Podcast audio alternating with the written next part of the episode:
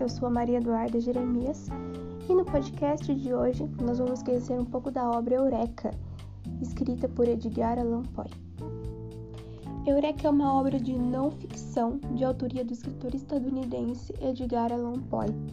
Foi publicada pela primeira vez em 1848 e tem como subtítulo um poema em prosa e também um ensaio sobre o universo material e espiritual.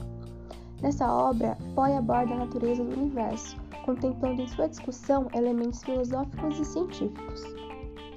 Eureka foi a última obra escrita de Poe, concebido ao mesmo tempo como um poema cosmogônico e como um pequeno tratado científico.